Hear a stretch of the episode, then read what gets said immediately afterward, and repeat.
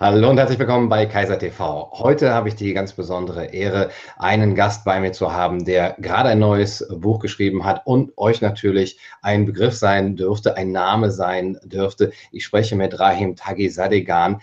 Rahim ist äh, Ökonom, Philosoph und Publizist. Hallo und herzlich willkommen bei Kaiser ah, TV. Moment, das muss ich ausschalten. Immer der gleiche Fehler. Einen Gast bei mir zu haben, und spreche mit mir selbst, Leiter der privaten Bildungseinrichtung Scholarium in Wien und hat natürlich äh, zahlreiche Bücher, sehr gute Bücher geschrieben, zum Beispiel Wirtschaft wirklich verstehen 2011 oder Das Ende des Papiergeldzeitalters äh, 2016 und jetzt zuletzt Linke und Rechte, ein ideengeschichtlicher Kompass für die ideologischen Minenfelder der Neuzeit. Herr Tagisadigan, schön, dass Sie da sind. Danke, schönen Gruß aus Wien. Ja, schön. Da bin ich auch bald, da freue ich mich. Ähm, ja, Minenfelder lautet es im Untertitel. Ähm, man hört es schon raus. Also die Fronten verhärten sich. Das sind Kampfbegriffe in einem intellektuellen Kampf, der manchmal auch äh, handgreiflich wird geradezu. Und Sie werben in Ihrem Buch für ein etwas empathischeres Verständnis für diese beiden konträren Positionen. Ähm, auch wenn Sie sagen, es wäre jetzt naiv anzunehmen, dass man dadurch irgendwelche Konflikte oder alle Konflikte gar beseitigen könnte. Aber ähm, wenn man jetzt sich diese Begriffe anguckt, dann könnte man jetzt erstmal meinen, die sind sehr, sehr alt und werden so oft verwendet, dass kaum jemand weiß, ob es überhaupt eine Definition davon gibt oder ob sie möglich ist, eine Definition. Was würden Sie sagen? Kann man das heutzutage noch versuchen, eine Definition von links und rechts? Definitionen kann man immer versuchen, aber sie helfen nicht sonderlich viel, weil sie in der Regel idiosynkratisch sind. Das heißt, sie sind einfach Festlegungen. Und wenn ich etwas festlege, heißt das ja noch nicht, dass alle anderen dieser Festlegung folgen. Das ist ja das Problem. Also man kann eigentlich jeden politischen Begriff definieren, aber entzieht sich damit natürlich auch der Vielfalt und der Widersprüchlichkeit der Debatte. Ähm, das heißt, äh, in diesem Sinne kann man nicht definieren. Man kann beschreiben, man kann Phänomene beschreiben. Das äh, äh, geht in zwei Richtungen. Einerseits kann man versuchen, empirisch, historisch etwas zu definieren. Ähm, und die andere Möglichkeit ist, etwas archetypisch äh, zu definieren. Äh, und diesen zwei Zugängen folge ich eher in meinem Buch. Das Problem bei der empirisch-historischen Definition ist die, dass sie also Phänomene versucht zu fassen durch Begrifflichkeiten und da sehen wir also durch die Geschichte hinweg, dass es da unglaubliche Widersprüchlichkeiten gibt, dass sich Dinge sogar um 180 Grad drehen können in der Betonung, weil ja Menschen aufeinander reagieren, weil wir uns immer in Feedback-Schlaufen aufhalten äh, und Positionen auch zu Gegenpositionen führen und sich der Kontext äh, natürlich sehr stark ändert. Äh, was wir sehen können als eine Konstante ist, dass solche Frontstellungen uralt sind. Äh, äh, ich beginne mein Buch in der Antike, es gibt also frühere Frontstellungen, aber von der Antike weg äh, gibt es eine Vielzahl, ich habe mehrere Dutzend äh, Frontstellungen identifiziert, die alles diesen, diesen binären Charakter von links und rechts haben, aber den Begriff links und rechts selten verwenden, also erst in der Neuzeit das erste Mal überhaupt wird im 12. Jahrhundert wird links und rechts verwendet als Zuschreibung von solchen Frontstellungen in der Politik. Davor kommt man überhaupt nicht äh, darauf, dass das eine gute Analogie wäre, äh, links und rechts zu verwenden. Und äh, der, der, zweite Versuch zu definieren ist, über Archetypen zu gehen. Also etwas, wo man davon ausgeht, dass es da irgendetwas Tieferes in der menschlichen Seele oder Psyche geben muss, das sich immer wieder in solchen Frontstellungen zeigt und zu versuchen, diese Gegensätzlichkeiten auszudrücken und da kommt man auch äh, auf eine ziemlich große Zahl an äh, potenziellen Entscheidungssituationen für Gewichtungen, für Betonungen, für Lebensentscheidungen, aber auch für die persönliche Einstellung zu gesellschaftlichen Dynamiken, Sachverhalten. Ja, das ist sehr spannend, äh, wie Sie das dann auffächern. Wir gehen gleich mal äh, da rein, ein bisschen ins Detail. Vielleicht erstmal noch ins Historische. Ähm, wenn, wir würden jetzt vielleicht bei den Griechen anfangen und sagen, die attische Demokratie, äh, die Griechen haben diese Demokratie erfunden, die Volksversammlung in Athen. Gab es damals dann auch schon in dieser Volksversammlung solche Lager, die man heutzutage in rechts und links einordnen könnte? Äh, nicht ursprünglich der äh, Volksversammlung, aber äh, die Lager gibt es hier schon zum ersten Mal, dass wir von oligarchischen und demokratischen äh, Tendenzen sprechen können. Äh, der Begriff der Demokratie im Griechischen äh, ist eigentlich so ein Gegenentwurf zur Spaltung, oder als Gegenentwurf zur Spaltung gedacht. Sie gelten den Griechen Parteien und Fraktionen als undemokratisch und als Verfallserscheinung. Also sobald von Linken und Rechten die Rede wäre, würden die alten Griechen sagen, ist die Demokratie zu Ende.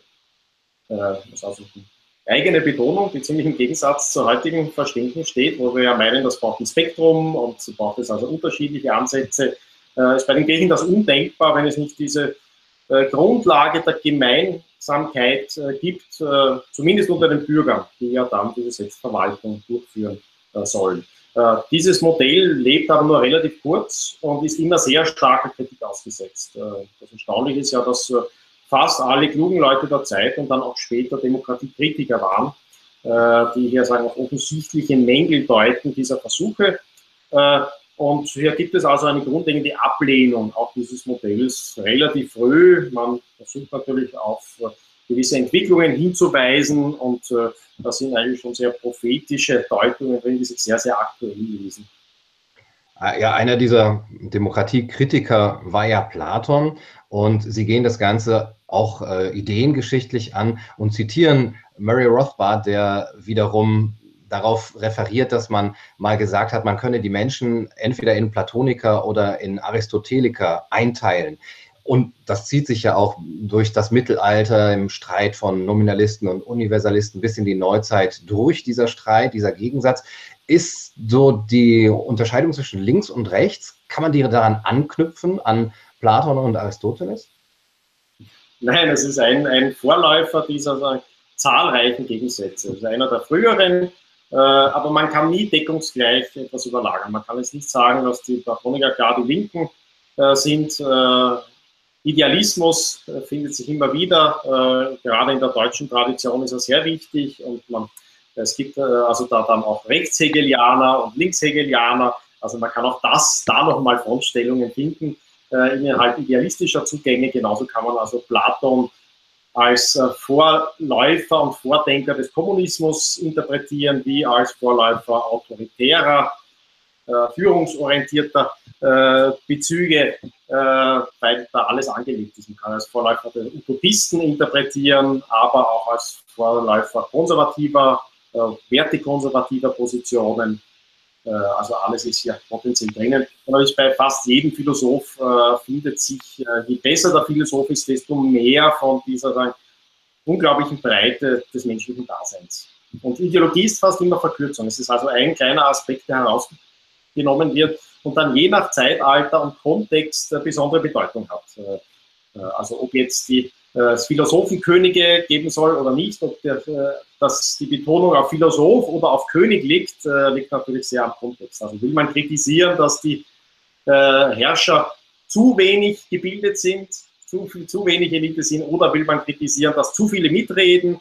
Man kann sagen, alles heranziehen, jeweils im Kontext, und das erklärt sich dann eher aus dem jeweiligen Diskurs der Zeit was es natürlich viel verwirrender noch für uns macht, aber auch viel spannender. Was ich sehr spannend fand, war ein äh, Rekurs auf die auf ja, christliche Sekten oder also zum Beispiel die Katharer ähm, als sozusagen linke Sekte oder dann, wie Sie, Sie nennen, die, ähm, die Levelers im, im England nach der Glorious Revolution oder die Diggers, äh, die hatten auch schon eine starke Philosophie die vielleicht, ja, könnte man die sozialistisch nennen, mit Ablehnung von Privateigentum und mit ähm, Kommunen. Ist es so ein Vorläufer des Sozialismus? Ja, ja, der, das Wort Sozialismus taucht erst im 19. Jahrhundert auf, ist aber schon uralt äh, als Idee und Vorstellung und ich erkläre dann auch äh, auf im Laufe des Buches, warum da so bestimmte anthropologische äh, Konstanten sogar dahinter stehen äh, die immer wieder zu diesen Ideen führen und wir finden sie auf unterschiedlichster Seite. Ein besonderes Anfeuern erhält diese Idee, indem sie zu einem religiösen Versprechen wird äh, und insbesondere in der christlichen Tradition. Also es ist ganz, ganz deutlich, dass äh, Marxismus eine christliche Häresie ist und dass weite Teile des Sozialismus bei Vorläufern von Marx ist es zum Teil noch offensichtlicher. Ein Saint-Simon zum Beispiel schreibt ein Buch, das heißt Neues Christentum. Und er empfiehlt also seinen utopischen Frühsozialismus als praktisch äh, neue Offenbarung mit ihm als äh, Jesus-Ersatz, äh, mehr oder weniger. Also, da ist sogar noch eine gewisse Ehrlichkeit in all diesem Wahnsinn äh, dabei. Ähm, und das ist sehr, sehr spannend, dass wir also hier theologische, eigentlich eine theologische Aufklärung notwendig ist, äh, um äh, politische Begriffe in ihrem jeweiligen Kontext zu verstehen. Und das sogar in einer Zeit, wo das Religiöse scheinbar keine so große Rolle mehr spielt, es schlummernd noch fortlebt und von großer Bedeutung ist. Ein wichtiger äh, Denker, der auch der österreichischen Schule nahe stand, ist Erik, von, äh, Erik Vögelin. Äh, äh, den empfehle ich sehr, äh, also einige Bezüge in auf ihn, äh, weil er auf diese theologischen äh, Hintergründe äh, politischer Debatten äh, verweist, die oft übersehen werden, also gerade von säkularen, modernen Menschen oft übersehen werden. Also so eine Parallele wäre ja, dass äh, sowohl das Christentum als auch äh, der Sozialismus zurück zu einem einer Art paradiesischem Zustand äh, will. Und äh, sie schreiben sogar, die französische Revolution sei im Grunde reaktionär gewesen, äh, als ähm, Sehnsucht nach einer vergangenen heilen Welt. Also etwas, was jetzt ganz gegen den gegen die normale Wahrnehmung geht. Äh, sind denn eigentlich dann die Jakobiner Konservative oder sind Sozialisten alle irgendwie konservativ in, in dieser Form? Ähm, jede Tradition ist in gewisser Hinsicht irgendwo konservativ. Sie will etwas bewahren. Also es gibt kaum eine Tradition, die überhaupt nichts bewahrenswertes sieht, dann wäre sie zynisch und hätte also kaum Wirkung.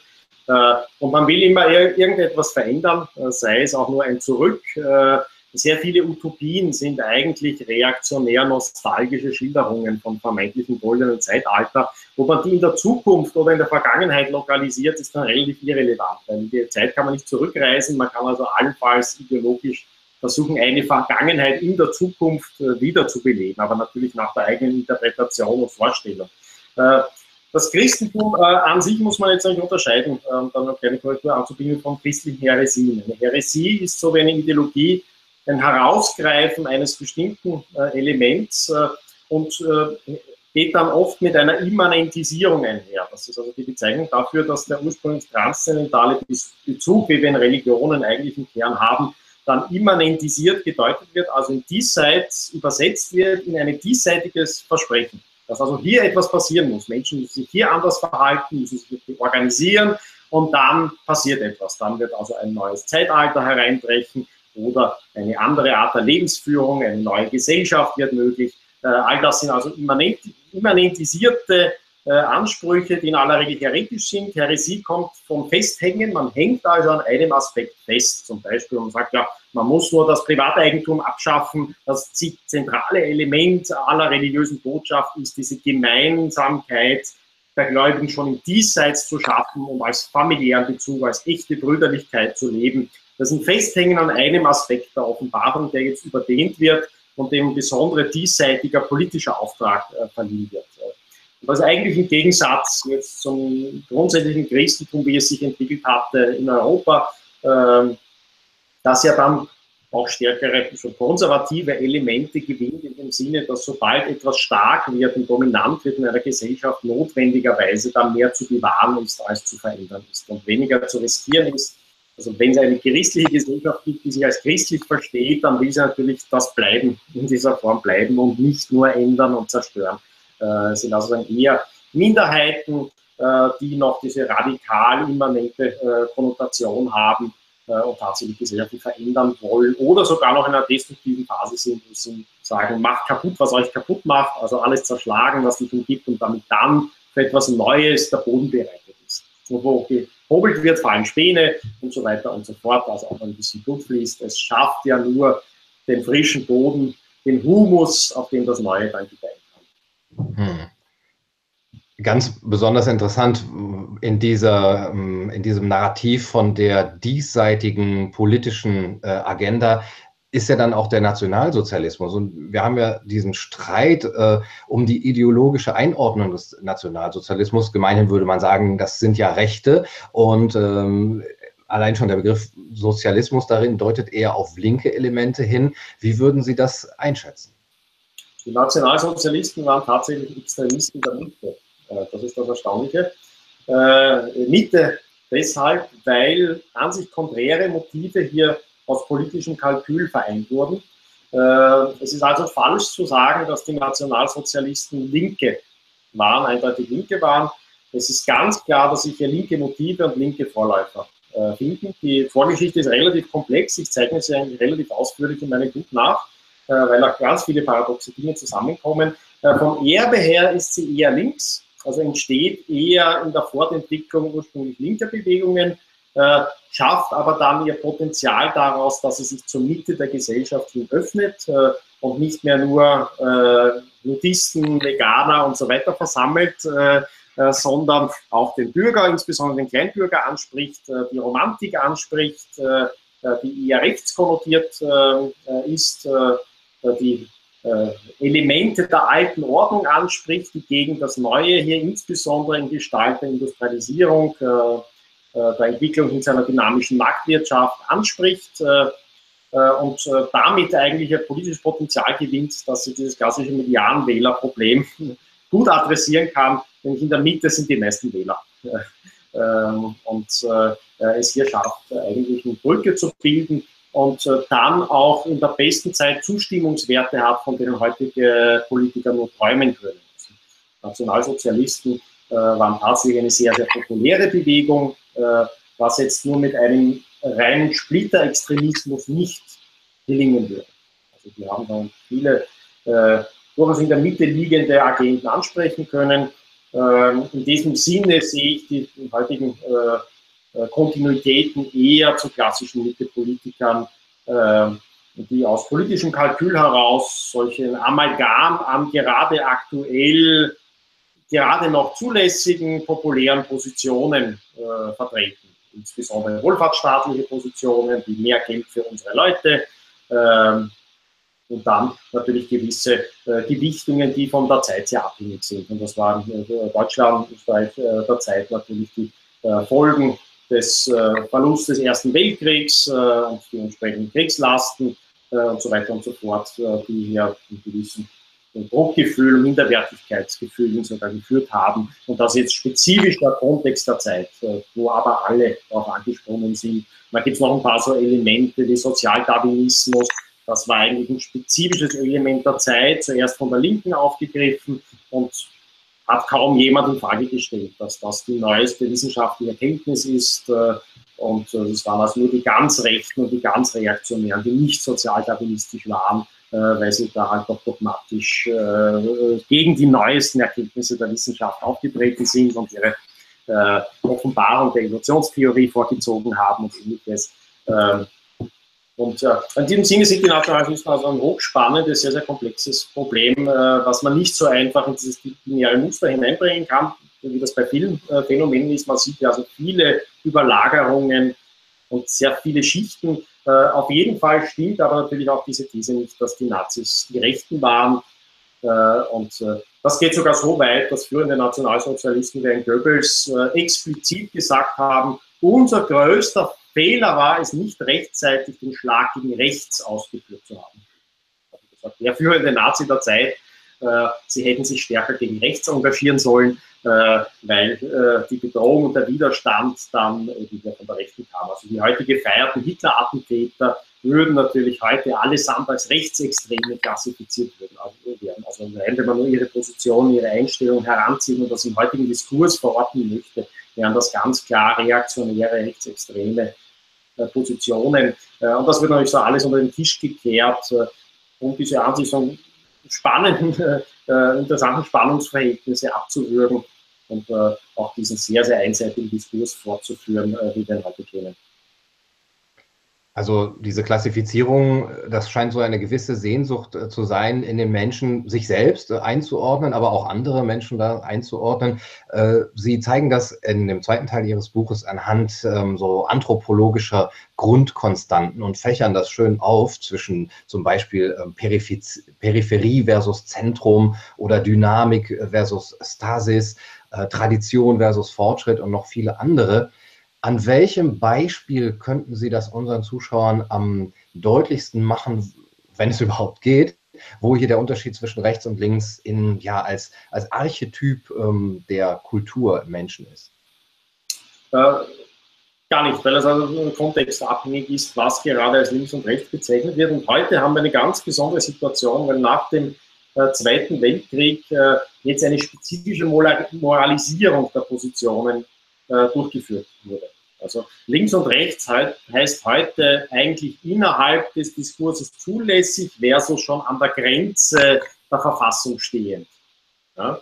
Äh, und das ist eine Folge dessen, dass äh, die UdSSR zu den Gewinnern des Zweiten Weltkriegs zählte, äh, sich als links konnotiert hat, wiewohl das da auch das nicht so klar ist von der Einteilung und es ein Interesse gab, dann so eine gemeinsame Front daraus zu machen. Also aus dem liberal-demokratischen USA, zumindest im Selbstverständnis, und den sozialistischen UdSSR, da so eine andere Position daraus zu machen, die also, hat man gesagt, nicht rechts ist. Denn rechts sind die Nazis. Äh, und Stalin hat die Losung aufgegeben, die also bis heute gehalten hat, dass man nicht mehr von Nationalsozialisten sprechen sollte, sondern nur noch von Faschisten.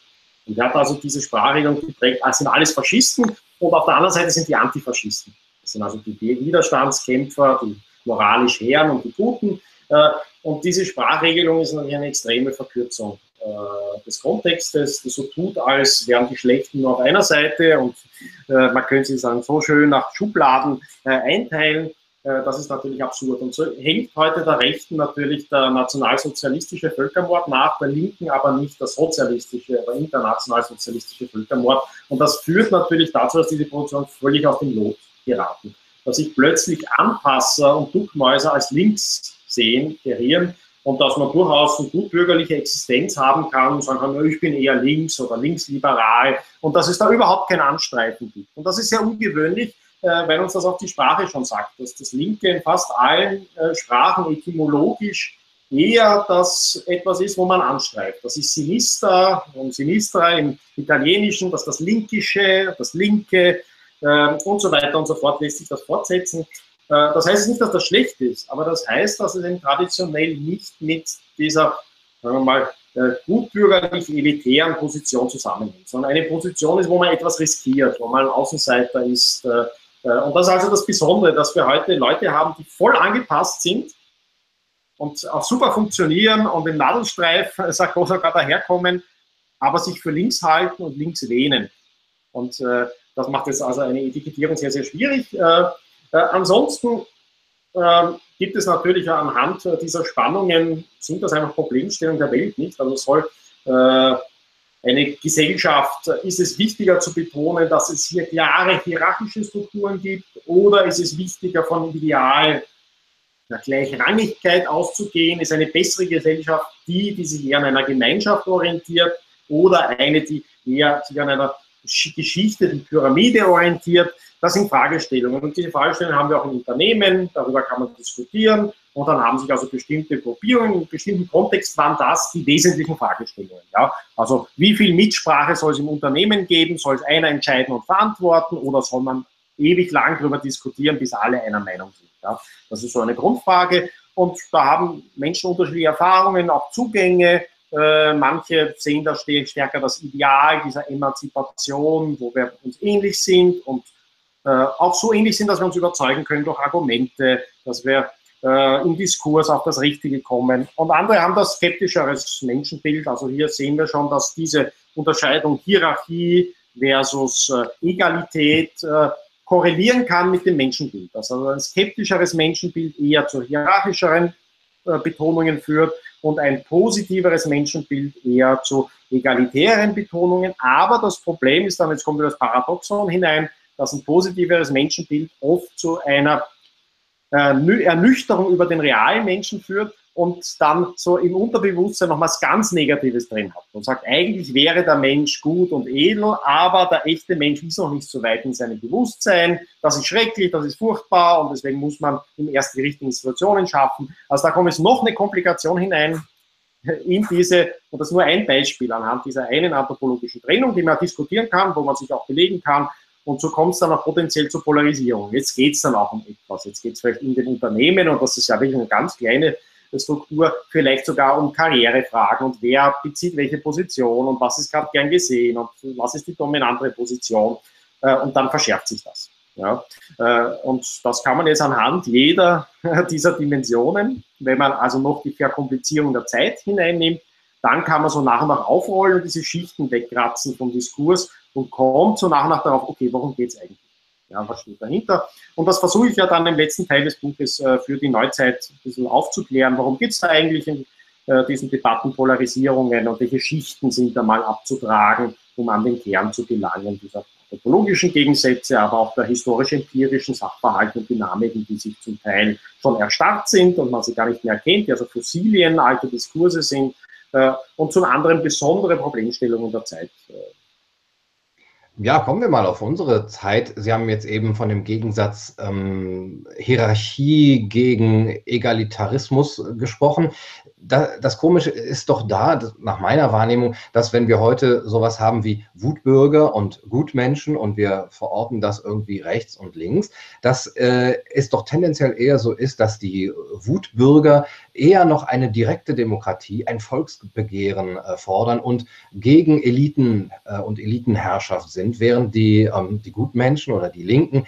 doch eher aus Angst vor Populismus, ähm, den Parlamentarismus befürworten, eine intellektuelle Elite, auch, auch von den Medien her, so eine Gatekeeper, traditionelle Medienrolle eher befürworten. Hat sich da das Verhältnis nicht genau umgedreht? Ja, da ist wie so oft das Entscheidende, wie tatsächlich Wahlergebnisse ausgehen würden und so bald sie gefährlich werden äh, und man Sorge hat. Äh, äh, also was man feststellt beim Wutbürger ist ja, dass die Wut in der Mitte der Gesellschaft angekommen ist. Und diese Mitte habe ich ja schon mal erwähnt, da wird es politisch brenzlig. Was in der Mitte ankommt, heißt das, dass potenziell äh, es in einem Mehrheitssystem zugunsten etwas anderen, etwas da muss nicht besser sein, zugunsten etwas anderes ausgehen kann und sich also eine plötzliche Verschiebung stattfinden kann und dann nimmt natürlich die Sorge potenziell zu. Äh, und da polarisiert sich dann natürlich einiges. Also da fühlt sich dann die Mitte unverstanden und nicht abgeholt. Und äh, wir haben genau diese komplexen Entfremdungseffekte, äh, die heute also ablaufen. Die Demokratie wird dann in Frage gestellt von sich als Linkslehnenden, wenn sie den Eindruck haben, dass das Bewusstsein der Masse, die sie, für die sie ja eigentlich sprechen, irgendwie vergiftet worden ist äh, weil eigentlich würden die Menschen das ja erkennen, ja, dass sie äh, dadurch bessere gemanagt werden, dass das in ihrem Sinne ist. Äh, aber durch Fake News zum Beispiel, durch Propaganda, durch Interessen, äh, durch äh, Laster wie Neid und Geiz äh, kommt es dazu, dass dieses eigentlich gute Bewusstsein der Menschen verpflichtet ist und also hier ein, eine Bildungslücke sich offenbart. Und da kann man sich an die Brust klopfen und sagen, Gottes Willen, wir haben unsere Bildungspflicht und Informationspflicht nicht hinreichend erfüllt. Die Mitte der Bevölkerung ist dümmer, als wir gedacht haben. Schade. Ja. Jetzt muss man also das irgendwie abdrehen und, und irgendwie beschränken, dass sich dieses, diese Vergiftung nicht weiter ausbreitet.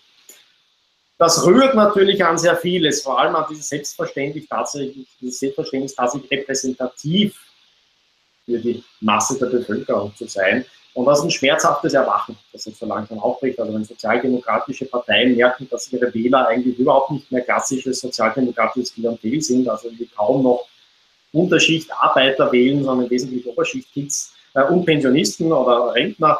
Äh, in Deutschland sagt die eigentliche über, übergebliebene Wählerschaft sind, äh, dann rührt das, glaube ich, schon auch an äh, gewisse Überzeugungen, äh, und äh, die können erschüttert werden. Und jetzt kann man auf diese Erschütterung so reagieren, dass man entweder mal so alles in Frage stellt und sich vielleicht ganz anders orientiert, dass man zynisch wird, oder dass man die Augen zumacht und durch. Und sagt, kann ja gar nicht sein, Ohren zu, Augen zu. Äh, und irgendwie werde ich da, werden wir da manipuliert und das kann ja alles nicht sein, nicht wahrhaben wollen. Also einfach Augen zu und durch und dann noch weiter aufdrehen und damit beschleunigt man aber diesen Enttäuschungs- und Aufdeckungsprozess natürlich noch mehr. Und so teilt sich das auf. Also wir haben heute in der Regel so Leute, die mit Augen zu und durch, die dann beraten werden von Zynikern, die mal für die Linke, dann für die rechte Partei arbeiten, ganz wurscht, äh, Hauptsache wer zahlt. Äh, und ja, die klassische Polit-PR Polit-Show inszenieren äh, und aufmachen. Und ja, die Wähler zerreizt da irgendwo dazwischen und immer wieder mal kommt dann Hoffnung auf. Äh, in aller Regel dann, wenn sich äh, das Establishment als Anti-Establishment verkaufen kann und also noch einmal also in der Verzweiflung und Panik äh, dann versucht, äh, wie wir das in Frankreich gesehen haben, mit einem Macron und ähnlichen, was ja eigentlich alle Schubladisierungen durchbricht, in dem Sinne, dass man dann wirklich einen Kandidaten nach außen vor schickt, der eigentlich Insider, aber doch nicht und unverbraucht. Und also das ist schon völlig paradox wird und immer noch eine Schicht draufkommt, die das Ganze noch wieder dann schwieriger macht. Und mein Ansatz wäre also nicht noch mehr Schichten drauf, sondern mal die Schichten weg äh, zu kratzen äh, und äh, da an den Punkt zu kommen. Was, was bricht denn hier eigentlich auf? Äh, was hält denn da nicht? Und dieser große Vertrauensverlust, der auch in Wut äh, sich dann übersetzt bei der Mitte der Gesellschaft, hängt natürlich daran, dass sehr viele Grundüberzeugungen auf falschen Prämissen gefußt haben, dass sehr viele Institutionen eigentlich Fassaden sind, die im Kern schon zerrüttet, angefressen sind, äh, die morsch sind äh, und wo einfach sehr viele Versprechen so nach und nach spürbar wird, dass die vielleicht nicht halten können.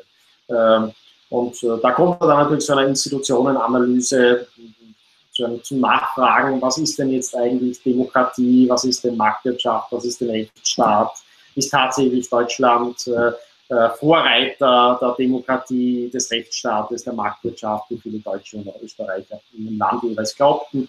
Äh, oder sind da Dinge falsch verstanden worden? Haben sie sich überlebt? Äh, gibt es da andere Dynamiken, äh, die man mitinterpretieren und verstehen muss? Und dann kann man also langsam anfangen, wenn man diese Schichten weggekratzt hat, tatsächlich an die Erkenntnis zu stoßen. Und das ist eine Erkenntnis darüber, wie so die letzten Jahrhunderte eigentlich verlaufen sind und ja, wie es weitergehen könnte. Ja, eine Möglichkeit ist ja für Liberale oder Libertäre, sich dem entziehen zu wollen, dieser äh, Lagerbildung. Ist das überhaupt möglich? Also anders gefragt, der Begriff rechtsliberal oder rechtslibertär oder linkslibertär, ist das, ist das ein sinnvoller Begriff oder ist der über dieser Einteilung? Und zweite Frage direkt danach, ist die österreichische Schule irgendwie links oder rechts einzuordnen? Erste Frage, nein, das ist nicht äh, sinnvoll, aber schon der Begriff libertär ist nicht sinnvoll. Äh, also ich äh, vermeide grundsätzlich alle ideologischen Begriffe, weil sie natürlich Zuschreibungen, Selbstzuschreibungen sind und dann auf Außenwahrnehmungen, mit Außenwahrnehmungen konfrontiert sind. Äh, und man kann leider noch nicht die Welt so definieren, wie man sich möchte und sagt, der ideale Libertäre schaut so aus und das definiere ich so und wer sich nicht daran hält, ist ein Abweichler. Äh, äh, so einfach funktioniert das leider nicht. Ähm, ich halte immer die Erkenntnis für wichtiger und zielführender als die Organisation von äh, halbsehenden, halbwissenden, halbgebildeten, äh, die glauben, dass dann durch Masse irgendwie wettmachen zu können, äh, was ihnen an Einsicht äh, fehlt. daran glaube ich nicht. Ähm, und die zweite Frage berührt das ja. Nein, die österreichische Schule halte ich für ein Erkenntnisinstrument, nicht völlig ausreichend, aber ein unentbehrliches Hilfsmittel, äh, um die Welt besser zu verstehen. Äh, sie ist demnach in diesem Sinne, was die Erkenntnis betrifft, wertneutral. Sie will also zunächst einmal darüber stehen und Werte verstehen, anstatt sie zu setzen. Das heißt nicht, dass die Proponenten wertneutral sind. Das heißt nicht, dass die keine Prinzipien hätten äh, Grundhalten. Ganz im Gegenteil, wesentliche Vertreter der Wiener Schule waren sehr, sehr werteorientiert äh, in ihrem Leben äh, und in ihren Lebensentscheidungen. Äh, aber eine Tradition der Ökonomik soll grundsätzlich einmal um Ergebnis drehen, das heißt um das Verhalten von Menschen, egal welcher Ideologie sie angehören. Ich will natürlich auch das Verhalten von Menschen verstehen, die mir unähnlich sind, die andere Werthaltungen haben. Und in diesem Sinne ist es ein wertneutraler Ansatz und das ist der Versuch der, Philosophie im eigentlichen Sinne, da etwas herauszufinden, was den Menschen an sich eigen sein könnte äh, und noch nicht zuerst eine Setzung hat, äh, wo ich schon zu bewerten anfange, noch bevor ich verstanden habe, was eigentlich die Menschen bewegt und was dahinter steht. Äh, und so habe ich das jetzt auch in der Politik äh, versucht oder versuche ich das in der Politik. Äh, äh, ich glaube ja, dass dieser Ansatz der Wiener Schule viel weiter ist und breiter ist, dass der auch in Wien dass in Wien kein Zufall war, dass so viele Wissenschaftsbereiche aufgeblüht haben, äh, ich glaube, es ist einfach ein nüchterner äh, Zugang, der die Welt verstehen möchte. Und in dem Sinne spreche ich auch von einer Wiener Schule der Politik. Äh, und die habe ich versucht, in diesem Buch etwas lebendig zu machen. Also ein Buch, das weder links noch rechts steht und damit beginnt und so erklärt, warum die Linken alle Idioten sind oder die Rechten alle Idioten sind, sondern mal versucht zu verstehen, wo kommt das her, warum streiten sich die Leute darüber, ähm, was sind die historischen Hintergründe, was sind die psychologischen Hintergründe äh, und wie kann mir das helfen, äh, das Verhalten meiner Mitmenschen zu verstehen und auch mein eigenes. Äh, das ist ja auch so eine Anleitung, die dieses Buch geben soll, diese äh, Entscheidungsdilemmata besser zu verstehen, bei denen man auch als Mensch grundsätzlich steht. Und diese ganz am Anfang erwähnte Unterscheidung Aristoteliker versus Platoniker ist eine lebensphilosophische Grundsatzfrage und das ist bei vielen anderen äh, auch so, also diese Einstellungsfragen, äh, wo oft dann die Antwort aristotelisch in dem Sinne sind, dass es halt zwei Extremata unserer Existenz sind, zwischen denen wir eine fruchtbare Spannung halten müssen und es gar nicht immer so schlau ist, das so binär aufzulösen und sagen, ja, ich bin jetzt bei allen Dingen auf der linken oder auf der rechten Position. Äh, äh, ja, sondern oft ist es wirklich eine Spannung, äh, wenn man sich sieht. Und dann kann man schon zum Schluss kommen, so charakterlich vielleicht äh, linker zu stehen, aber heute komischerweise rechts verortet zu werden oder umgekehrt. Äh, all diese Paradoxa werden dann irgendwie erfahrbar und verständlich und helfen dann vielleicht äh, daraus diesen Windmühlenkampf und der Polarisierung auszubrechen und diesen klaren Kopf zu gewinnen. Genau, wer dieses Verständnis äh, auch haben will, dem sei wirklich die Lektüre Ihres Buches empfohlen. Also das Buch heißt Linke und Rechte, ein ideengeschichtlicher Kompass für die ideologischen Minenfelder der Neuzeit, gerade erschienen. Und ähm, ein sehr interessantes Gespräch. Vielen Dank, Herr Tagisadegan. Und ich hoffe, euch hat es auch gefallen, ähm, unser kleines Gespräch. Wenn ihr das Buch äh, kaufen möchtet, auf den Seiten, die ich unten verlinkt habe. Ich kann es nur empfehlen und vielen Dank für das Gespräch. Vielen Dank.